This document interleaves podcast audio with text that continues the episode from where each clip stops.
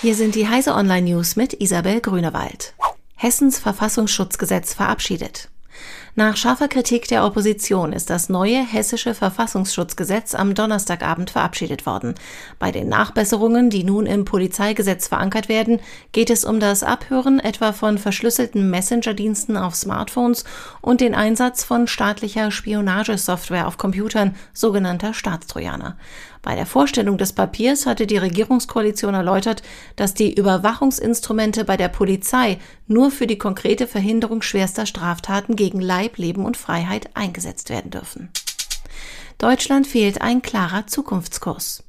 Rund 100 Tage ist die Bundesregierung im Amt. Zukunftsforscher Klaus Burmeister zieht im Interview mit Technology Review Bilanz und vermisst ein vorausschauendes Handeln der Großen Koalition.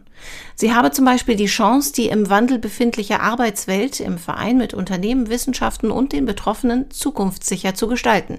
In der Phase bis 2030 würden etwa 1,5 Millionen Arbeitsplätze verschwinden, aber ebenso viele neue Arbeitsplätze durch die Digitalisierung entstehen.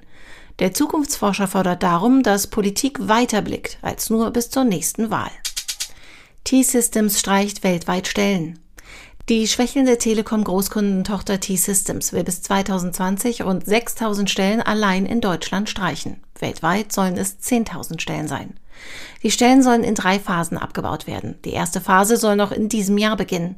Hierzulande arbeiten bislang 18.000 Menschen für das Unternehmen. US-Online-Händler müssen Verkaufssteuern selbst eintreiben. Online- und Versandhändler müssen in den USA nun auch dort die sogenannte Sales Tax kassieren und abführen, wo sie keine physische Präsenz haben. Das hat der Supreme Court entschieden. Zwar waren die Lieferungen bislang nicht steuerfrei, aber die Pflicht, die Steuer abzuführen, lag bei den Kunden.